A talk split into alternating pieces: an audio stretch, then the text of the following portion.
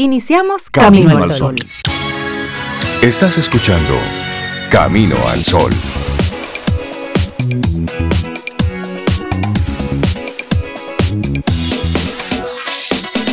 Buenos días, Cintia Ortiz, Sobeida Ramírez y a todos nuestros amigos y amigas Camino al Sol oyentes. Buenos días. Hola Rey, buenos días, buenos días Cintia, Laura, Sofía, igual que tú Rey, saludo a nuestros amigos y amigas que ya están ahí con nosotros, esos Camino al Sol oyentes que nos acompañan cada día. Hola, Cintia. Buenos ¿Cómo estás? Estamos bien, Sobe, muy qué bien. Bueno, qué bueno. Espero que tú también, y Rey, y Laura, y tú también, Camino al Sol oyente, que nos escuchas. Si encuentras que a, través de estación no estás teniendo la señal como la quieres, vete a caminoalsol.do. Estamos trabajando en ello, pero entra a caminoalsol.do y ahí puedes seguir el contenido de, de nuestro programa en el día de hoy. Hoy, miércoles 12 de octubre. Hoy estaba yo vestida de, de india. De ah, porque en el colegio que se disfrazan, sí. Sí. por lo menos antes en disfrazaban etapa a uno. escolar. Yo no me disfracé. Pues en nuestra etapa, este, etapa, escolar había mucho de eso de hacer una pequeña obra o mm. declamar algo relacionado con las culturas, la raza, la hispanidad. Yo hice una vez teatro, pero fue para un 27 de febrero. no recuerdo como para esta fecha. ¿De qué te disfrazaron? De Sánchez. De Sánchez. Yo era Sánchez, porque eran los tres padres de la patria y era una obra. Yo era Sánchez. Bueno, pero hago el comentario porque hoy es el aniversario del descubrimiento de América en el año 1492. Y que Colón se salvó en tablita. Hay una canción que por ahí que dice que no se sabe quién descubrió a quién. Estaban afilando los cuchillos. Bueno. Así es, pero definitivamente fue un día que cambió el curso de la historia. el mundo como se conocía hasta ese momento, un 12 de octubre cambió. Y es la, es la realidad. Era para China que él iba. Él, iba para las Indias a buscar, especias. a buscar canela, canela, clavo dulce, esas Un viaje caro ese. un viaje que iba a salir caro. Supuestamente eso era que iba. Y volvió con oro y cosas. con, América. Qué, qué dicha, ¿eh? Que con la riqueza de, de América. América. Bueno, ¿qué habría pasado eh, si no, no, hubiera, no, nos hubiéramos encontrado en ese momento? No estuviéramos aquí. o tal vez con otras, no, nos hubieran encontrado otras personas. Estuviéramos diferentes, bajo otra dinámica, totalmente seguro. Era un momento en el que ya... de hecho, hay vestigios de que los vikingos habían pasado por aquí. Por ejemplo. Y otras civilizaciones. y otras civilizaciones. Los vikingos. Entonces, bueno, pero sí, hoy es día 12 de octubre para recordar ese, ese momento. Y sobre todo mirar un poco al pasado, recordar de dónde, cómo surgió todo este cuento.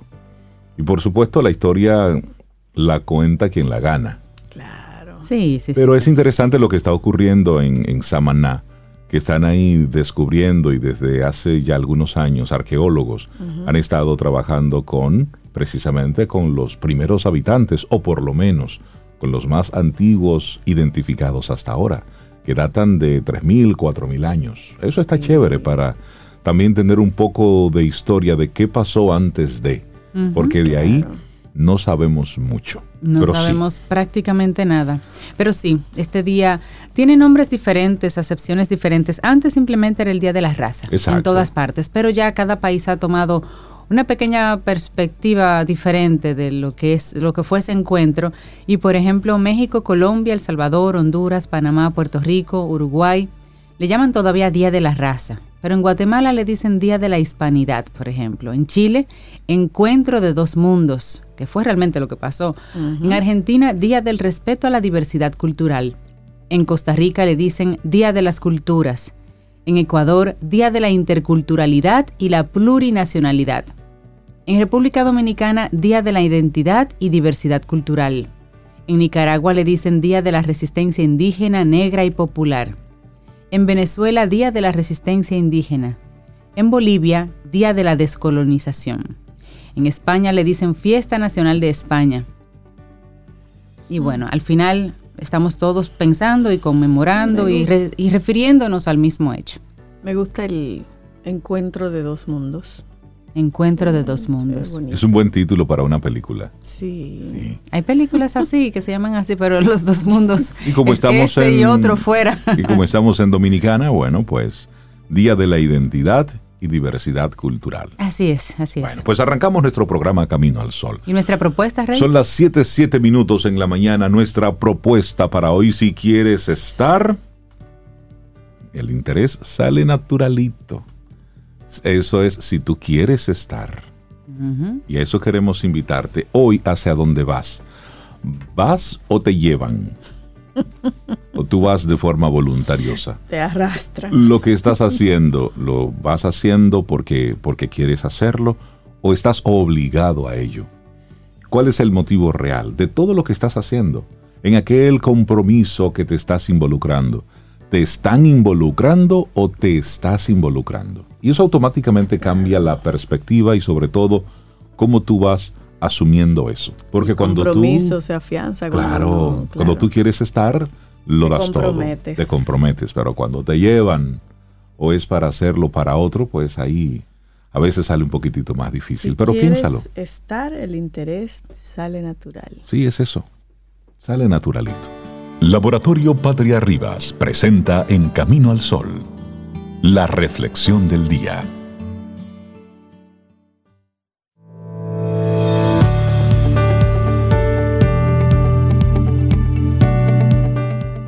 Y esta siguiente frase se le atribuye a Ivanka Trump. Simplemente sal y haz cosas.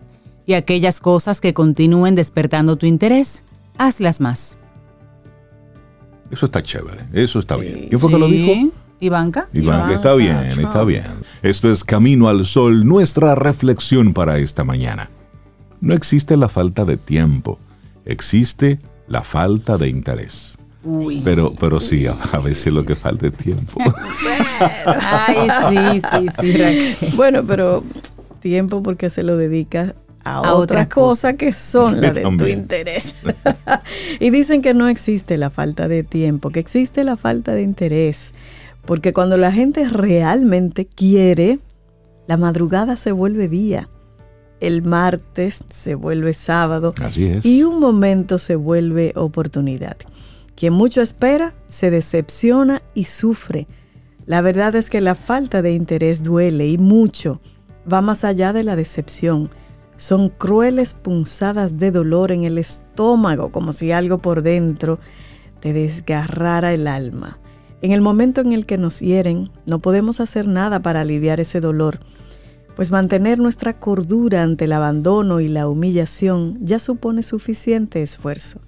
Y la verdad es que tanto el tiempo como los daños nos cambian, haciendo que lo que hoy nos apetecía compartir, mañana no nos resulte tan atractivo.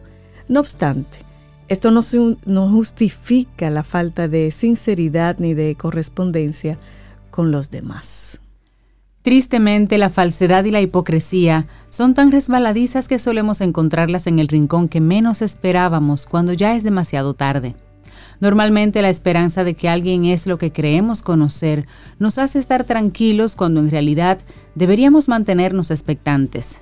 Entonces es cuando vienen los problemas, pues la verdad es que abunda la gente interesada y a nosotros nos cuesta abrir los ojos. Esto ocurre porque nos resistimos a creer que alguien a quien consideramos tan indispensable en nuestra vida no sea sincero. Normalmente las personas falsas o interesadas son aquellas que ni comen ni dejan comer, ni lavan ni prestan la batea, dicen aquí. Y que cuando les pides explicaciones, se enervan intentando evadir la confrontación que les hemos planteado. En ocasiones también perdemos el tiempo insistiendo en ver a alguien que no hace nada por vernos y en forzar situaciones que creemos necesarias. Solemos caer en el error de buscar sin permitir que nos encuentren, lo que al final resulta en un maltrato a nuestra dignidad. Cuando nos damos cuenta de esto, hay algo que se rompe en nuestro interior y nos invade entonces una ola de decepción, de miedo y de tristeza. En ese momento nos percatamos de que no podemos esperar a quien no quiere ser esperado. Entonces empieza, comienza todo un duro proceso de protección que requiere que recubramos nuestra vida de comprensión y que prohibamos la entrada a todas aquellas personas que nos dañaron y que se comportaron de manera interesada. Mm, si te estás viendo reflejado en todo lo que estamos compartiendo, quédate ahí. Sigue escuchando. Y esa introducción a, ese, esa parte me encantó. Aprende a regalar tu ausencia a quien no valora tu presencia. Listo. Eso es. Y además, rodéate de las personas que te gustan y sé feliz. Comprométete con aquellos valores que te resultan fundamentales. Disfruta de la sensibilidad, de la bondad, del respeto, de la humildad, de la confianza y la fe, también de la gratitud, de la sabiduría, de la sinceridad, del amor, de la amistad, del cariño y de la incondicionalidad. Mantén cerca de ti la persona, la mejor realidad que conozcas. Desecha lo vil y lo cruel. No prestes atención a las personas tóxicas. Busca tu oxígeno. Cuenta hasta tres. Y tal vez más. Y respira. Siente las bocanadas de aire psicológico y saluda tus emociones. Rodéate de toda esa gente que te hace sentir que el mundo es un lugar que merece la pena y que tu caparazón solo está contigo para que te resguardes en los días de lluvia. Rechaza en tu vida a todos aquellos que te hacen sentir menospreciado y que no te dedican ni un momento sin que tengas que rogarlo. Qué terrible. Libérate de todo lo que te aprisiona y permite que la vida te sorprenda sin necesidad de dañarte. No esperes nada de nadie, espera todo de ti. El resto llegará cuando menos lo esperes. Así que no existe la falta de tiempo, bueno, existe la falta de interés. Un escrito de la psicóloga Raquel Aldana y lo compartimos aquí hoy en Camino al Sol.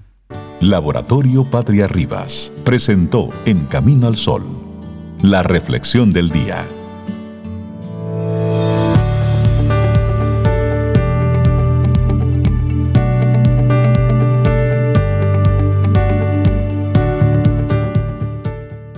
El interés común siempre se puede considerar como el vínculo más seguro de simpatía. Alexander Hamilton. Bueno, y les damos los buenos días, la bienvenida a Isabela Paz, pedagoga, terapeuta, y bueno, de Felices Jugando. Isabela, buenos días, ¿cómo estás? Hola, buenos días. Muy bien, muchas gracias por recibirme otra vez. Eh, hoy traigo un tema muy bonito, muy idealista, pero se, va practicando. Yo siempre apuesto porque vamos a ir mejor. Eh, fíjense que en estos días han habido, todos los días, la semana pasada yo me, bueno, el título primero, ¿verdad? Yo le puse, me gustaría incluso hacer una serie, Los hábitos del corazón, y esta sería pues educar para la empatía. Desde la empatía y para la empatía, agregaría yo el desde. Eh, porque yo he tenido estos 15 días, como todos los días, noticias trágicas. Bueno, de eso se alimentan las noticias, ¿verdad? Y todos los días algo, algo, violencia, violencia. Y la verdad que estamos en un mundo cada vez más violento. Mm. Este, ¿qué, es lo que está pasando? ¿no? ¿Qué podemos decir? Esa es la pregunta que nos hacemos todos, todo el día. Y sí, y yo pienso, como todo, todo tiene que ser en la infancia, porque la raíz de las personas que nos vamos convirtiendo, eh, pues está ahí, en los primeros años de vida. Entonces, eh, también hay otra cosa, ¿no? Yo pienso que cada uno debe trabajar su propia sombra. Digamos que los seres humanos somos luz y sombra, ¿verdad? Entonces, si todos trabajáramos hacia el interior, si todos pudiéramos... Eh, ser honestos con nosotros mismos y ser mente abierta para ir trabajando. Ya hablo de la vida adulta, ¿verdad?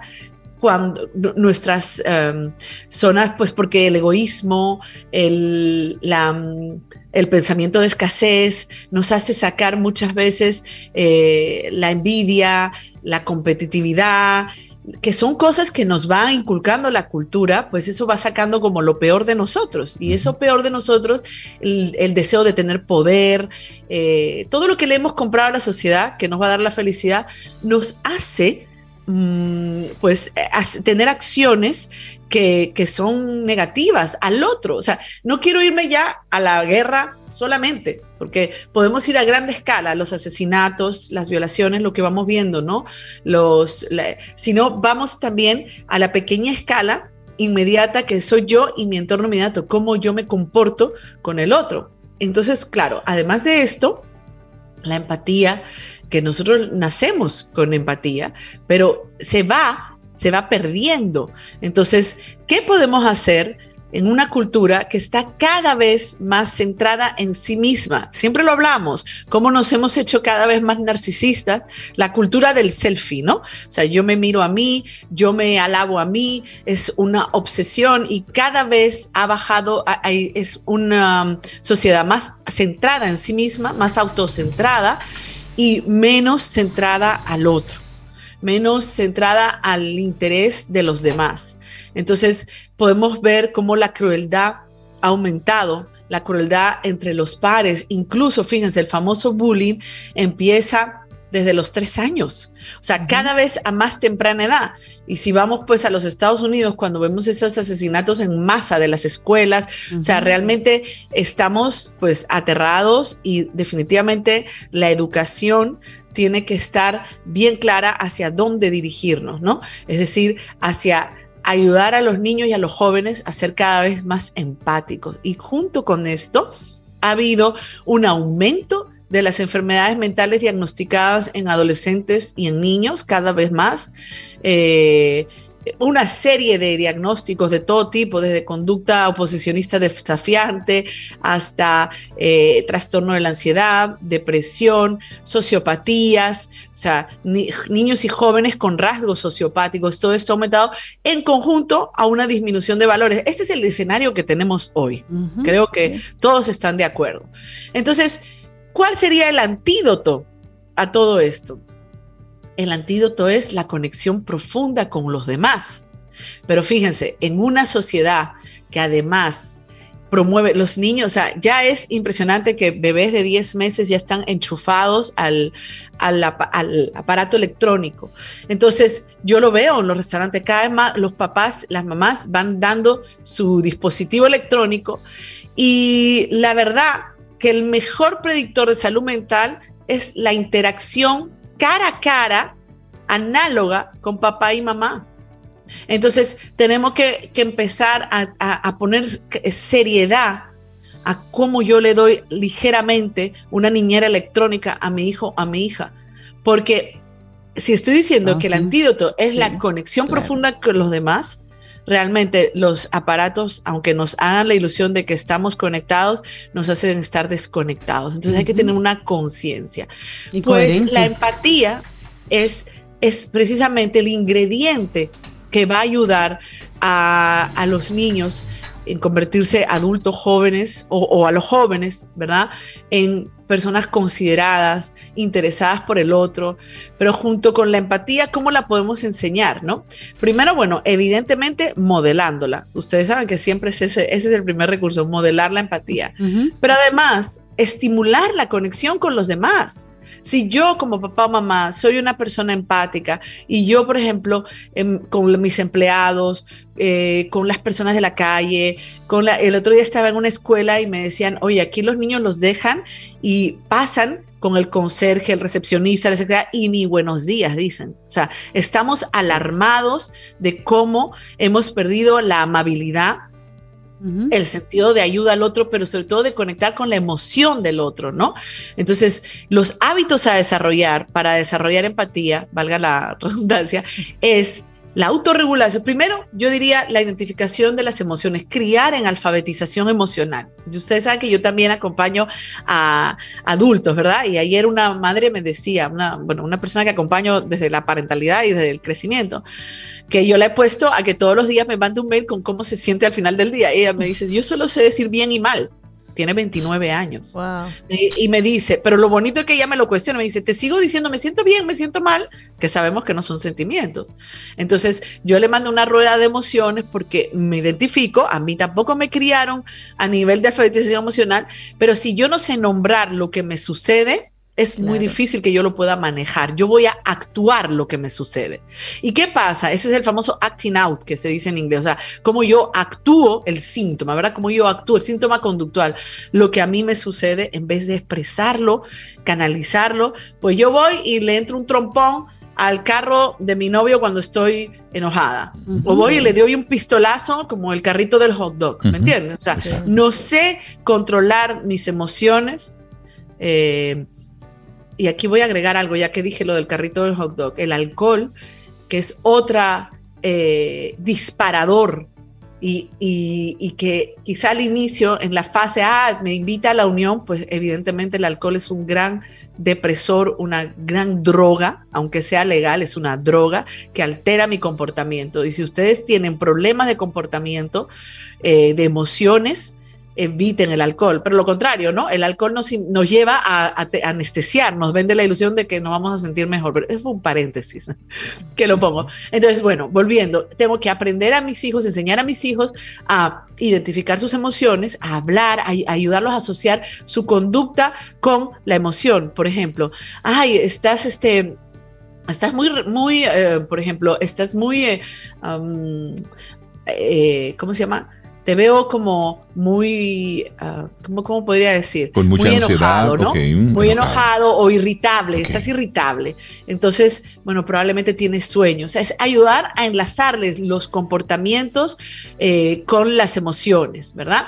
Hacer estos puentes. Pero para eso yo tengo que alfabetizarme. Lo otro es enseñarles la amabilidad. Y aquí me voy a detener porque si yo tengo un estilo de crianza que no es amable, es muy difícil enseñarle la, amabilidad. Si yo soy un adulto que crío con disciplina eh, negativa, con golpes, con eh, humillaciones, todo eso lo que va a generar es una cadena de maltrato.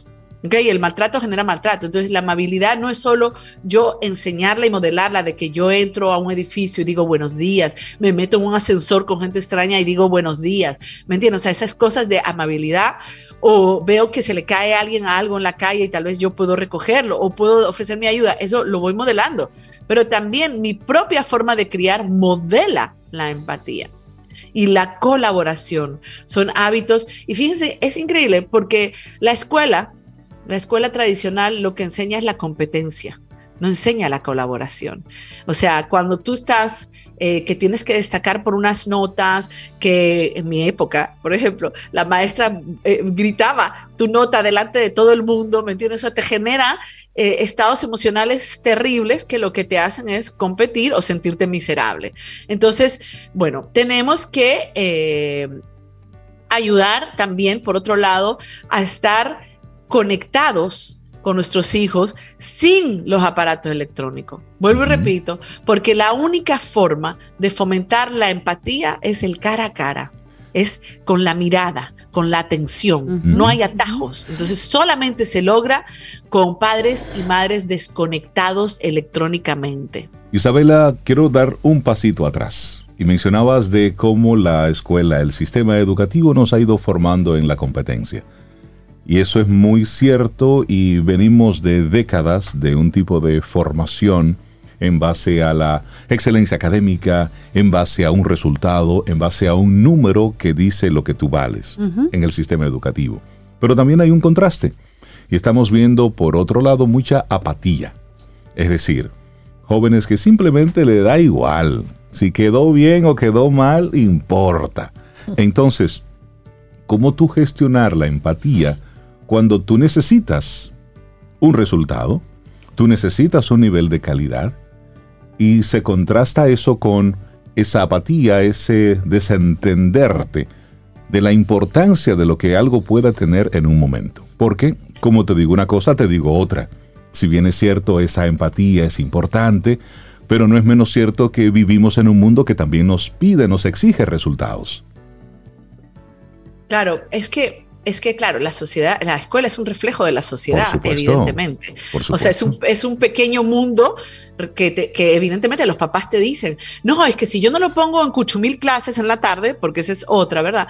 Entonces no van a salir al mundo, o sea, el mundo es competitivo. Pero si nosotros vamos a educar a una generación diferente, esta generación va a ser diferencia, porque quizá no, no podemos ir a, a cambiar el mundo, pero quizá yo puedo en mi pequeño mundo empezar a hacer pasitos para hacer esos cambios donde, por ejemplo, a nivel educativo, los educadores, los profesores, primero, primero, bueno, estimular la curiosidad.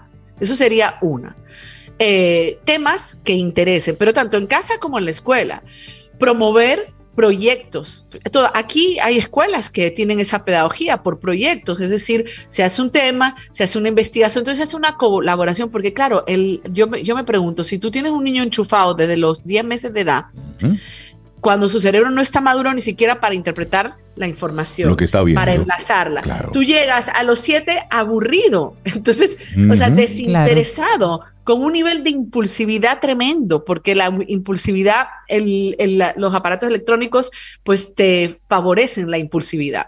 Entonces, claro, lo tienen muy difícil. Yo diría que habría que utilizar una pedagogía muy distinta donde... Eh, y tú sabes qué, mira algo que me viene a la cabeza ahora, que yo lo, yo estoy leyendo sobre el ego, porque el ego también tiene mucho que ver. Y el ego, eh, estoy leyendo un libro, dice que desde los dos años eh, se va construyendo. Entonces, el ego también nos hace pensar que el otro es una amenaza. Tú ves, porque es que nos criamos desde la amenaza. ¿Qué pasa? Dijimos que el antídoto es la empatía. Si el otro no es percibido como una amenaza, y yo me crío en conexión con mis sentimientos y con los sentimientos del otro, mi cooperación, mi, deseo de unión, mi deseo de, seguir aprendiendo, eso va, se va a dar de manera natural, tú ves. Entonces, claro, es erradicar un sistema competitivo a partir de educadores que planteen otras propuestas, pero las hay, yo no digo que no las hay, ¿no? Pero no es la mayoría. Y que sobre todo se les enseña a los niños en la escuela y en la casa esta alfabetización emocional que no ocurre, para que no tengamos adultos jóvenes que no saben ni cómo se sienten y que tengan que actuar lo que sienten generalmente de mala manera, porque cuando tú actúas lo que sientes, tú lo que haces es algo negativo para el otro o para ti. Y entonces, pues poder eh, empezar a cambiar una sociedad, el objetivo sería una sociedad basada en el amor, y no en el miedo y no en la competencia, no en la amenaza, porque es que estamos en violencia porque nos sentimos todo el tiempo amenazados a nuestro valor y lo que tú decías, la nota define y aquí también hay que cambiar el mindset de los padres, o sea, que fuimos educados en ese sistema así, tú eres lo que haces, tú no eres lo que haces, tú eres o sea, o tú vales lo que haces, ¿verdad? No, tú vales lo que tú eres. Y la raíz de lo que tú eres esencialmente es amor. Pero lo, lo perdemos en una cultura tóxica. Vivimos en una cultura tóxica para la salud mental. Los hábitos del corazón, educar desde la empatía. Esa es la propuesta que nos hace hoy Isabela Paz de Felices Jugando.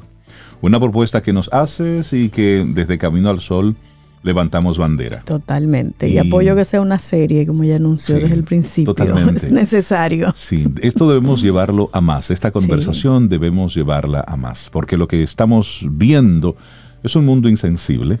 estamos viendo una carrera loca y desesperada hacia, hacia ningún lugar. ¿Por qué es eso? Y cuando cualquier persona se muestra empática, lo ven como débil Exacto. Exactamente, eso ven como débil. Y nada que ver. Nada que ver. Exactamente. Y tú decías, Rey, no nos lleva a ningún lugar. ¿Sabes lo peor? Nos estamos destruyendo unos a otros. o sea, eh, con el, tema de la guerra, ahí lo tenemos. no sabemos qué va a pasar. es, una manera de ver cómo el sistema se va destruyendo a sí mismo. Exactamente. Así mismo. Es lo que vemos. Pero me gusta la idea de la serie, de llevarla más, así que bienvenida. Isabel, a la gente que quiera conectar contigo. Sí, bueno, estamos en Felices Jugando, arroba Felices Jugando. Eh, yo tengo mi parte personal, Isabela Paje, en Camino al Sol. Eh, y bueno, y nada.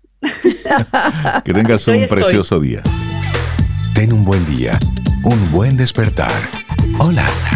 Esto es Camino al Sol. Camino al Sol.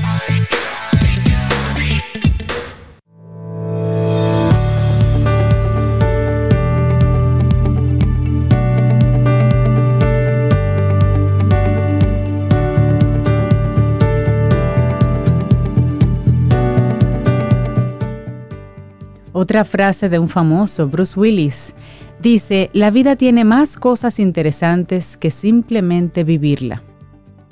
Hmm, sería interesante tener esa conversación con él.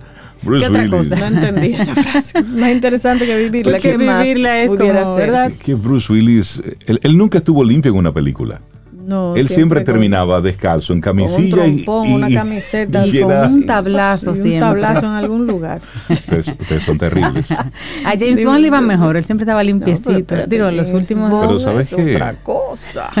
Que Bruce Willis, que por cierto está en este momento con un tema de, enfermedad, de salud, que lo ha sacado de los escenarios. Sin embargo, él se ha convertido en uno de los primeros eh, actores que está metiéndose en el metaverso. Es ah. decir, su figura como tal, para estar actuando hasta en el metaverso. A propósito de que ya, ya que lo mencionaron. Bueno, y seguimos nosotros aquí en este Camino al Sol, 8-9 minutos. Es miércoles, estamos a 12 de octubre, día en el que antes en las escuelas hacían que tú escribieras una composición sobre el Día de la Raza, el Día de la Hispanidad, el encuentro de los dos mundos, el Día de la Identidad y la Diversidad Cultural. Nos ponían, nos disfrazaban de, indios y, de españoles. o de españoles. Sí, más de indios. Más de indios. Nunca de africanos. Y a veces se nos quedó y a veces se nos quedó la vestimenta. Ah, sí, sí, y dejamos que otros con espejitos. Y con espejitos, sí, sí, sí, recibimos, seguimos recibiendo espejitos. Pero ¿cómo nosotros salimos de esa etapa de oscuridad? Apoyándonos en la filosofía, apoyándonos en el pensamiento creativo. Entonces ahí es donde le damos los buenos días y la bienvenida a María Eugenia Ríos Lamas, psicóloga docente, directora de Nueva Acrópolis Dominicana. Maru, buenos días, ¿cómo estás? Muy buenos días, muy bien. Esa introducción me pareció excelente. Mario llega, yo siento, siento, como una paz cuando María Eugenia llega, como que me calmo más. Pero sí.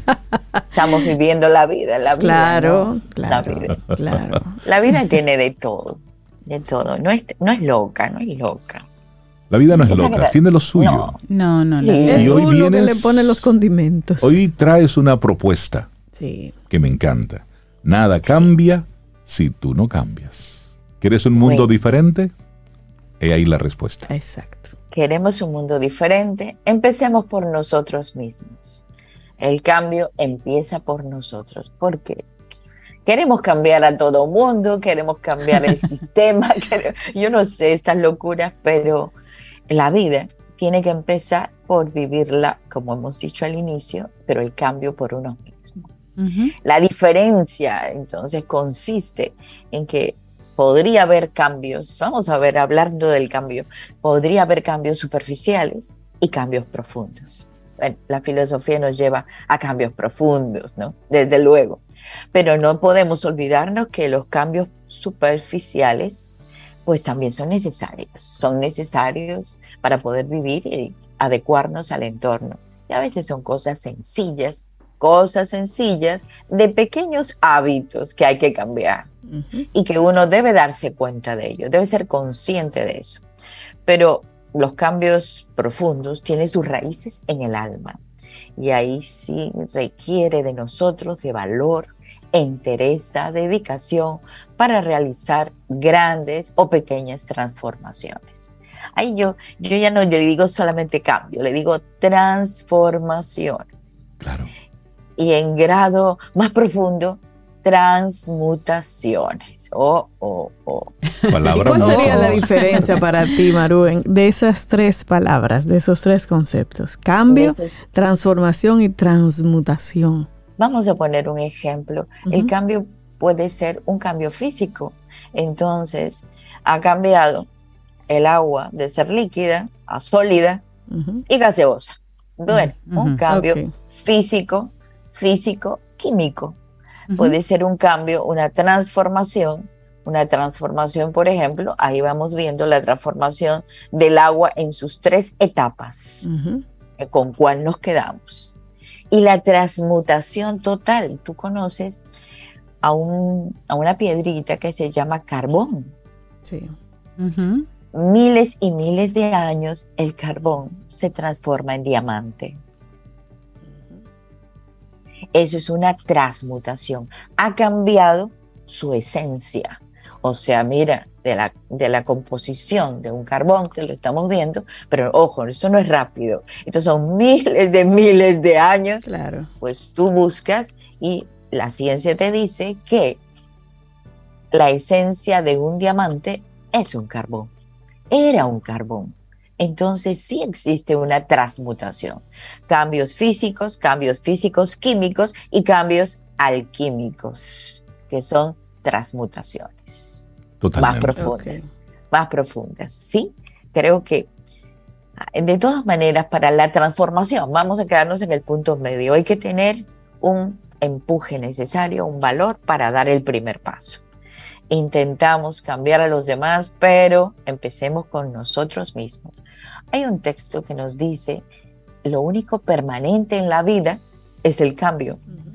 Este texto se llama el I Ching, el I Ching o libro de las mutaciones de filosofía china. El cambio es lo único que existe. Ah, esta es una realidad en nuestra vida. O cambiamos nosotros o la vida nos empuja muchas veces a que cambiemos. Cuando la decisión es de parte nuestra, pues las cosas fluyen naturalmente. Cuando la decisión es que la vida te pone entre la espada y la pared para generar el cambio o ya o ya, entonces ahí vienen otras actitudes que tomamos. Vamos a ver. Todo lo que se transforma podemos hacerlo en dos sentidos, en un sentido positivo o un sentido negativo. Sencillamente porque nuestra concepción del mundo es dual. Nosotros no tenemos una concepción única, sino siempre vemos un lado y el otro. Lo bueno, lo malo, la luz, la oscuridad. Es dual. Entonces nuestra mente está equilibrada porque así esto es relativo en nuestro mundo y podemos tomar una elección.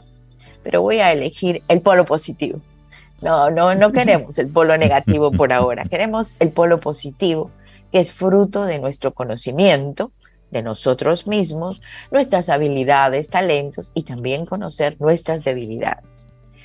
Ese conocimiento bien integrado, bien manejado, asimilado, con un nivel de conciencia, es una guía fundamental para nuestras transformaciones, evitando así en la vida marchas y contramarchas, estatismos, quedarnos años deshojando margaritas y esperando que, no sé, que un Dios bueno, un Dios piadoso, pues cambie, me haga cambiar o cambie mi entorno. Y eso no va a ser así. No funciona así. No funciona así. Definitivamente el paso depende de nosotros. Y estas transformaciones positivas, como bien digo, en la vida, la energía que invertimos es grande, ¿eh? Es grande, a veces, pero, o puede ser pequeña, pero constante. Pero todo esfuerzo, es importante que todo esfuerzo, toda energía no se pierde, solo se transforma. Entonces, por pequeño que sea nuestro esfuerzo, es importante y válido. No podemos escapar en el cambio, en la transformación del mundo, del entorno, no podemos. Hay una influencia. claro, y el mundo es, es lo que es, los, Y, es, y es desde esa base en la que estamos partiendo. Ahora, Maru, quiero preguntarte, y quiero hacer una especie de paréntesis. Para todos es mucho más fácil estar pidiendo, exigiendo, demandando que el otro cambie. Es decir, y todo desde este lado lo vemos muy claro. Pero tú deberías hacer tal cosa. Mira, eso que estás haciendo no es correcto. Tú deberías. Y estamos siempre con ese dedo acusador. Sin embargo, cuando se trata de nosotros, somos muy benévolos. Sí, sí, sí, optamos por lo fácil. Exacto. Optamos por lo cómodo. Optamos incluso por las autojustificaciones. Ahí está. Y los autoengaños y sigo, ¿no? Y puedo seguir. Entonces, optamos por eso, buscamos lo fácil. sabemos que alrededor nuestro, en el entorno, hay formas de vida, formas de vida poco morales, voy a tocar esos temas, sí, dificultades económicas que nos obligan a admitir que tenemos que salir de paso ahora, ahora. Hay que hay falta de valores o inversión de valores, valores artificiales, todo eso está a nuestro alrededor. Y claro, nosotros nos sentimos acorralados y optamos por lo fácil, optamos por lo cómodo. Pero ojo, el cambio está en relación directa con el aprendizaje, con la evolución, con el desarrollo. Entonces, esto implica que las acciones y el primer paso debe ser nuestro y deben, hacer, deben ser acciones prácticas porque voy a ponerlos a reflexionar. Una cosa, necesitamos trabajar para ganarnos la vida, ¿verdad? Muy bien. Pero concebimos la necesidad de trabajar sobre nosotros mismos para conquistar nuestra vida. No, no creo. Buena pregunta. Una cosa es conquistar nuestra vida, que hemos hablado de vivir la vida. O sea, conquistar nuestra vida. Otra cosa es trabajar para ganarnos la vida. Y para eso tenemos que eliminar muchos aspectos. La, eh, la comodidad, una de todos, el querer controlarlo absolutamente todo, que no se puede. Hay cambios que dependen de nosotros, hay otros que no, del conocimiento que tenemos, vencer el miedo y actuar, sobre todo actuar. O sea que el primer paso en el cambio es cambiar con un sentido, con una finalidad, con acciones coherentes, desarrollar convicciones, una vida sostenida en nuestros valores, en nuestros principios. Y ahí empiezan los pasos. Son cambios fundamentales que tenemos que hacer. Desde los pequeños hábitos, ¿verdad? ¿Para qué esperar que un médico me diga ya en un momento determinado tiene que hacer este cambio de alimentación, de hábitos de vida, etcétera, cuando usted puede ya, con el conocimiento que tiene, con toda la información, con todo lo que decimos en Camino al Sol, por favor, herramientas para generar los cambios en este instante. O sea que tome la decisión que lo único permanente en la vida es el cambio. Definitivamente. Así es. María Eugenia Ríos Lamas, muchísimas gracias por compartirnos. Nada cambia si tú no cambias. Y creo que más claro de ahí ni el agua, como decía la frase aquella. Actividades en Nueva Acrópolis. Exacto valor, coraje para el cambio, valor, decisión. yo creo que sí, yo creo que sí. A ver, entonces en Nueva Acrópolis estamos de aniversario. Bueno, yo la verdad que imagínense, compañeros de ruta en Camino al Sol, 24 años en el país. Wow. 24 años, son los mismos años de Nueva Acrópolis, son los mismos. claro, claro.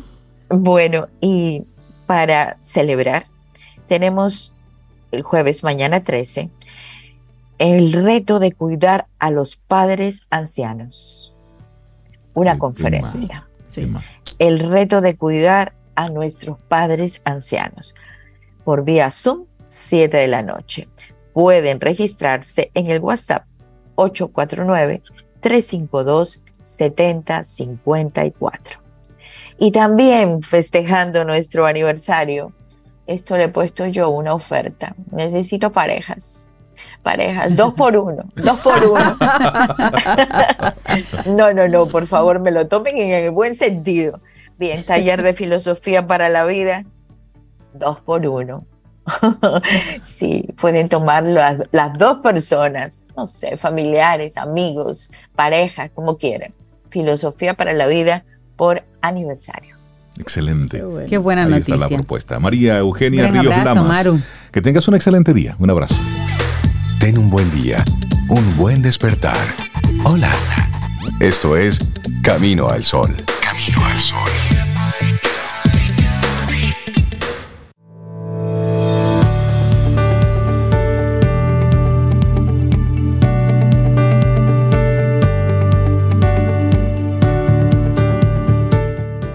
A veces cargamos las cosas con una importancia que solo existe en nuestra cabeza. Tomado del libro En la orilla, de Rafael Chirves.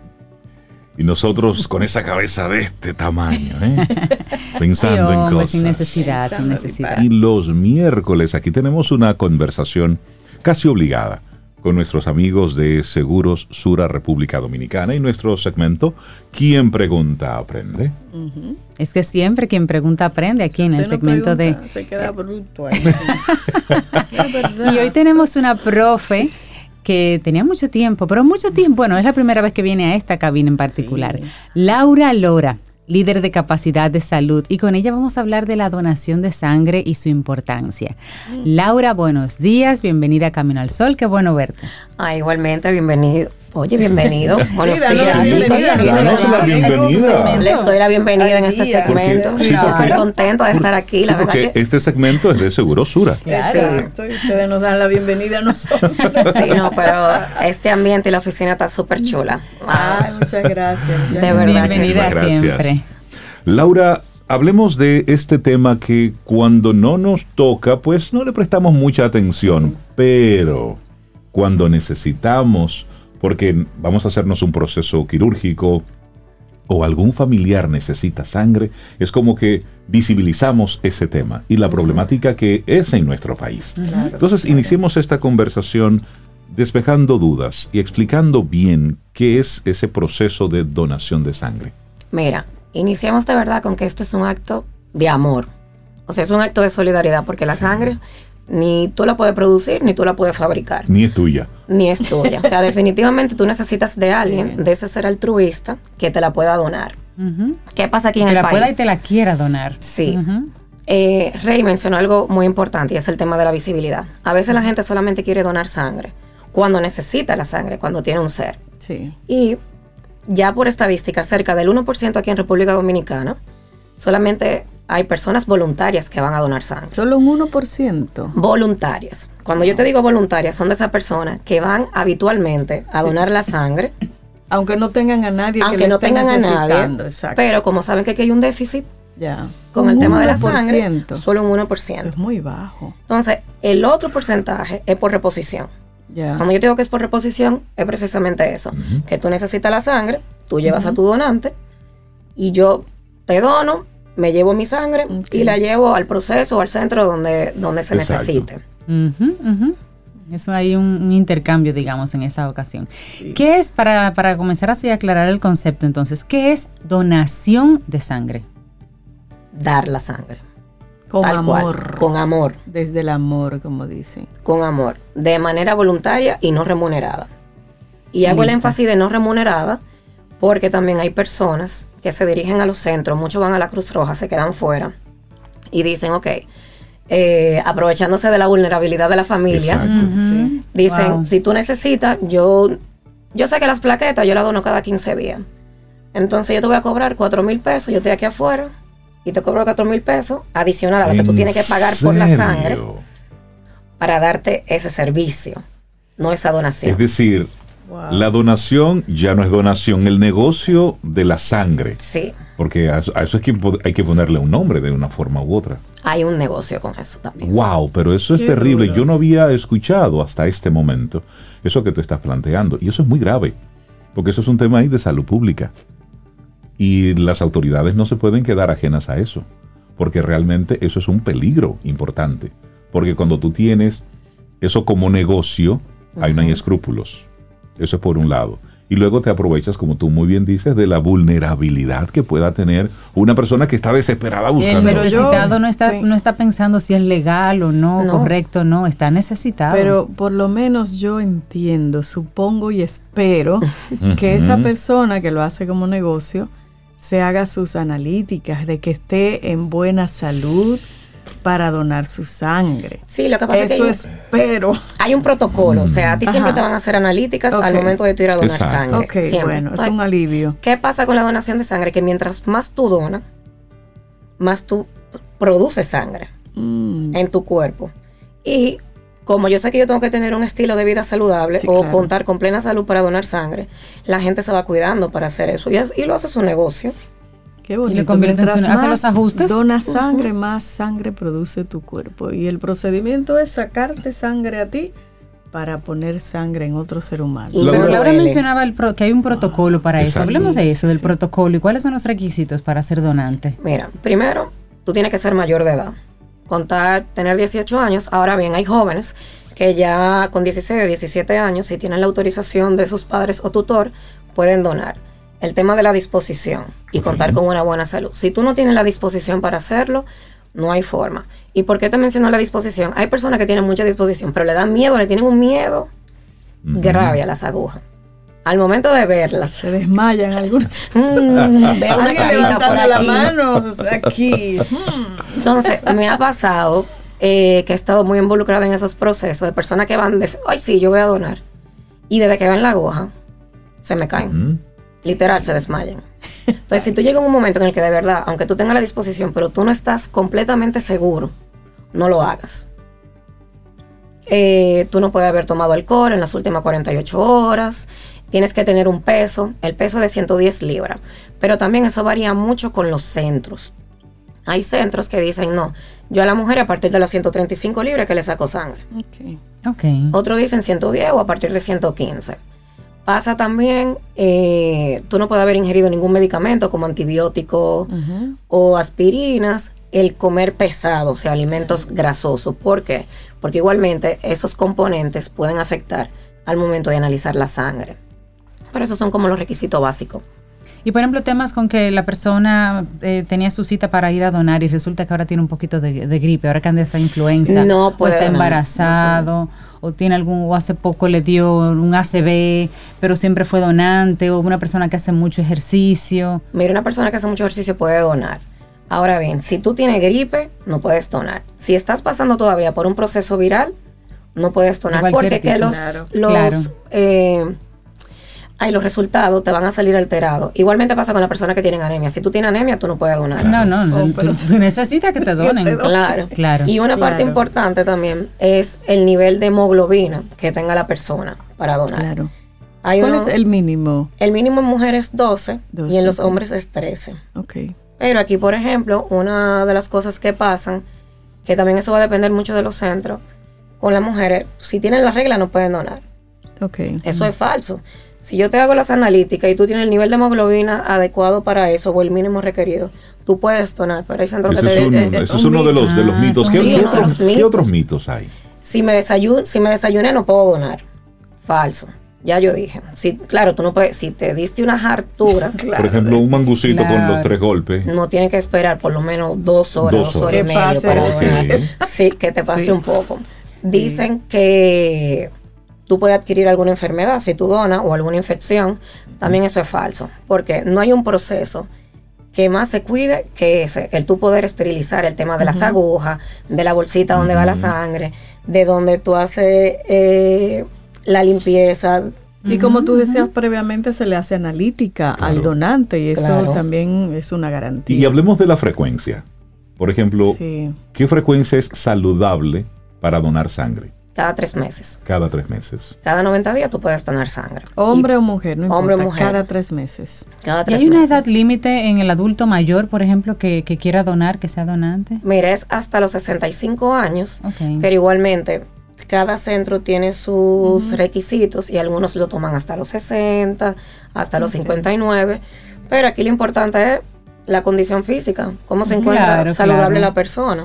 Sí, ya tú has mencionado, Laura, precisamente, previamente que debe hacer un donante, no comerse como Reinaldo el mangú, comérselo por esperar dos horas. Para hacer camino al sol hay que... Analítica, sí, sí, sí. Sí, pero aquí pasan las dos horas. Sí, sí, exacto. Y después, de, donar, te dan el juguito ir a donar.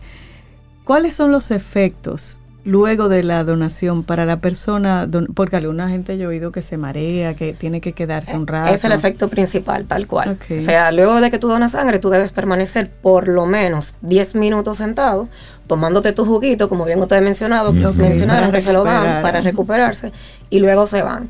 Si ustedes hacen ejercicio, también tienen que esperar un tiempo de recuperación, dos o tres horas igualmente, para luego hacerlo. Pero el efecto principal es el mareo. Un mareito que te pueda dar. ¿Por qué las personas, y esto es como parte del mismo proceso, Laura, por qué las personas deben llevar un donante, pero al mismo tiempo deben hacer un pago adicional? ¿Cuál es la, dinámica que, ocurre ahí? La falta de disponibilidad de la sangre. Okay. Ya. Empezamos por ahí. O sea, hoy en día, el 50% de las causas de mortalidad es porque no tenemos sangre, disponible. disponible. Es el 50%. ¿Por qué? Por lo que sucede. Enfermedades, si vienen en cirugía compleja, hay enfermedades hematológicas, es una persona que tuvo un accidente y, tuvo un traumatismo grandísimo y necesita mm. sangre. Todo eso claro. hace, si no hay disponibilidad en la sangre, que la que, la persona fallezca. Claro. Totalmente. Wow. Y, Entonces el donante viene siendo, es la, es es la reposición, digamos, de la sangre que vas a usar. Pero la gente a veces no entiende por qué si yo llevo un donante también debo pagar. Yo te voy a decir por qué. Mira, a nivel nacional hay un déficit de sangre de 200.000 unidades. con una pinta de sangre yo puedo salvar tres vidas. Pero, mm. ahorita Reina lo mencionó, todavía este tema de la sangre está muy, no voy a decir en pañales, pero hay que darle muchísimo calor. Y necesita mucho acompañamiento del Ministerio de Salud, de entes regulatorios que puedan acompañar esta parte. Entonces, el proceso para almacenar la sangre es costoso. Okay. O sea, hay un tema de almacenamiento, el tema de cómo tú puedes conservar la sangre, los análisis de laboratorio para tú observar los componentes que tenga esa sangre, porque tú tienes que hacer un cruce. No es lo mismo cuando yo tengo una sangre O positivo, que se la voy a pasar a una persona que la tenga A positiva. Entonces tú tienes que analizar todo eso, que de que esa sangre que yo le estoy pasando a ese paciente no le haga ningún efecto. Claro. Mm. Y yo me, me pregunto, con esa explicación que tú das, Laura, me pregunto, y si las personas se animan a donar sangre, ¿tenemos la capacidad de almacenamiento como, como país? ¿Cuáles son esos retos directamente, que Es como una, como una reflexión. Los retos que como país tenemos en ese tema. Exacto. Yo creo que sí, que ya sí, porque precisamente este año se inauguró, que estaba para antes de la pandemia, pero llegó la pandemia y se eso se postergó el Hemocentro. Hemocentro. El Hemocentro Nacional. Ya está el Hemocentro Nacional, donde ese ente fue creado precisamente para eso para, además de sensibilizar, poder crear un banco de sangre y poder abastecer tanto a los hospitales como a los centros públicos de la sangre. Entonces, de verdad esperamos que las personas puedan hacer esto un uso habitual, de que puedan donar voluntariamente. a mí me ha tocado que personas me dicen, Laura, yo voy a donar cuando una persona cercana lo necesite. Yo no voy a donar para cualquiera, porque si a mi papá le pasa algo mañana y yo doné hoy, y yo siempre va a aparecer alguien. Y tú lo decías, eso es un, es un acto de amor, por un lado, y al mismo tiempo es hoy por, hoy por ti, mañana por mí. Es decir, es también estar disponibles y con esa, con esa disposición. Laura, interesante esta conversación que hemos tenido. La donación de sangre, su importancia. La gente que te está escuchando ve esto como una problemática. ¿Hay algún lugar donde tú puedes inscribirte como donante? Puedes acercarte a alguna... Conocer más sobre, conocer más sobre este tema. Para animarse. Sí. mira, está el Hemocentro, está la misma Cruz Roja que tiene su listado de donantes, Banco de Referencia eh, de Sangre también tiene, tiene un listado de donantes voluntarios y ellos realizan colectas móviles para eso mismo, para poder ir ampliando esa red y de poder abastecer esos centros. Entonces, yo creo que estos son como los tres principales que les puedo mencionar ahora, que están en el día a día con eso. Con el tema. Interesantísimo. Laura Lora, líder de capacidad de salud, Segurosura República Dominicana, muchísimas gracias por ser nuestra profe en el día de hoy en Quien Pregunta. No, y levantar este tema, mire, interesante. Una profe que sabe mucho. sí, gracias a ustedes. Ay, ahora me quedé yo como un poco preocupada. Señores, miren. Un 1%, eso me dice que tenemos como mucha falta de amor. Y en nuestro país, donde los accidentes de tránsito, por ejemplo, están a la orden del día, y siempre que hay un accidente, de lo primero que se demanda, por lo general es sangre. Claro. Laura, muchísimas gracias. Gracias. gracias Siempre bienvenida aquí Un a abrazo, Laura. Igualmente, gracias. Para iniciar tu día, Camino al Sol.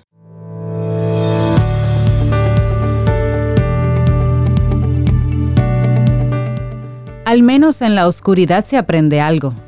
Particularmente se aprende a valorar la importancia de la luz. Una frase tomada de Vivir adrede de Mario Benedetti. Seguimos recibiendo gente chévere en nuestro programa. Doris Alburquerque, gerente de prevención y promoción de Mafre Salud. Vamos a hablar de Alerta Rosada 2022. Doris, buenos días, bienvenida a Camino al Sol. Buenos días, siempre muy contenta de estar en Camino al Sol con ustedes, Cintia, Sobeira y Rey. Bienvenida, Doris. Por aquí. Así es. Gracias. Bueno, y vamos a hablar en esta ocasión de la octava edición de Alerta Rosada, correspondiente al año 2022, que siempre haces, hacen y colaboran con Tiendas La Sirena también. Así que hablemos un poquito de cómo va la campaña este año. Así es, pues esta es nuestra octava edición de Alerta Rosada. Nosotros este año con más de 40 jornadas que estamos realizando desde el pasado 30 de septiembre hasta el primero de noviembre a nivel nacional. Ya con solo una semana y algo que tenemos realizando estas jornadas, hemos tenido la participación de más de mil personas, cosa que nos hace pues muy felices. Claro. Lo que queremos es pues que sigan visitándonos y sigan teniendo la oportunidad de irse a consultar con nuestros especialistas para poder evitar esta terrible enfermedad como lo es el cáncer de mama. Así es, hablemos de las localidades y los lugares precisamente que están funcionando y que son parte de la campaña. Claro que sí, hoy estaremos en la sirena de la autopista Duarte, eh, tanto hoy como mañana. Los días 14 y 15 estaremos en Multiplaza La Romana con la Sirena y en Agora Mall estaremos también este fin de semana el 14, 15 y 16. Todo nuestro calendario puede ser visto y consultado a través de nuestras redes de arroba Mafre Salud ARS y arroba Tiendas La Sirena, para que así puedan ver las diferentes localidades que tenemos y que puedan ver cuál les conviene más el horario que estamos es de 9 de la mañana a 6 de la tarde. Es bueno decir que estamos durante toda la semana, de lunes a domingo. O sea que este año no hay excusa para sacar ese momentito y poderse ir a evaluar y aprender a realizarse lo que es el tamizaje de mama.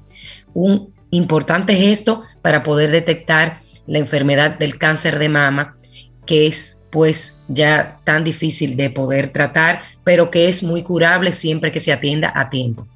Doris, en esa misma línea, estamos hablando de que esta es la octava edición de Alerta Rosada. ¿Cuál ha sido el impacto? ¿Cuántas, cuántas mujeres se han podido hacer estos análisis en todo este tiempo? Bueno, nosotros que estamos desde el 2015, más de 21 mil personas han sido beneficiadas de Alerta Rosada, tanto con las consultas, estas evaluaciones ecológicas y charlas educativas, porque también realizamos charlas educativas, que estaremos estas charlas el 15, el 16 de octubre y el 19 de octubre en Agora Mall y en Galería 360 estaremos el 23 de octubre. El pasado 2021 solamente evaluamos casi 5 mil personas y se detectaron allí 110 casos de alerta, los cuales fueron referidos para ese seguimiento médico especializado y de acompañamiento junto a nosotros de Mafre Salud ARS. Doris, y, y, si una persona, qué sé yo, yo que quiera ir a cualquiera de esos lugares definidos por ustedes, ¿qué tengo que hacer previamente? ¿Hay que hacer algo? No, para nada. Simplemente debes escoger qué localidad quieres participar, presentarte allí con tu cédula y simplemente hacer tu turno de espera. Allí tenemos unos chicos fabulosos, todo mi equipo de PIP, esperándolo con los brazos abiertos, las especialistas también. Aprovechen esta consulta no solamente para evaluarse y aprender el tamizaje, sino también para poder realizar cualquier tipo de inquietud que tengan sobre esta enfermedad. Es importante recalcar que el cáncer de mama no solamente afecta a las mujeres, afecta a los caballeros también. Entonces es muy importante que los caballeros también tomen esta oportunidad para ir a realizarse lo que es su tamizaje de mama y puedan aprender a realizarse su tamizaje de mama. Nosotros este año tuvimos un testimonio bellísimo de uno de nuestros colaboradores, un chico que pues le tocó el cáncer de mama, se lo encontraba muy raro, no sabía, se veía esta bolita de grasa, pensaba que era algo que no tenía ningún tipo de importancia y ya luego pues al ver que esto no cedía e irse a evaluar con nosotros, pues entonces se determinó que él padecía de un cáncer de mama ya en rango 2. Gracias a Dios por atenderse a tiempo y poder estar llevando su tratamiento, pues ha estado muy bien. Por eso es tan importante que realicemos estas evaluaciones a tiempo, que saquemos ese momentito para nosotros, para nuestra salud, tanto las mujeres como los hombres. Es importante que el cáncer no tiene edad. Antes siempre decíamos que claro que sí, que las mujeres a partir de los 40 años fueran a realizarse este tipo de estudios. Pero ya ahora se ha determinado de que también esto puede ser desde mucho antes, muy, temprano, sobre todo si en la familia ya hay herencia de que hayan padecido de cáncer. Entonces es mucho más importante, para siempre es importante, pero para estas familias que lo han padecido y que pues lo pueden heredar, es importante que lo tomen mucho antes y que puedan estarse realizando estos chequeos preventivos para que así puedan evitar la enfermedad del cáncer. Finalmente, Doris, vamos a recordar ¿Durante qué tiempo se va a estar llevando a cabo Alerta Rosada y cuáles son los lugares que está disponible esto? Claro que sí, nosotros, como decía, estamos desde el pasado 30 de septiembre y estaremos hasta el primero de noviembre, todo el mes de octubre, realizando las jornadas de alerta rosada desde las tiendas La Sirena y otras localidades.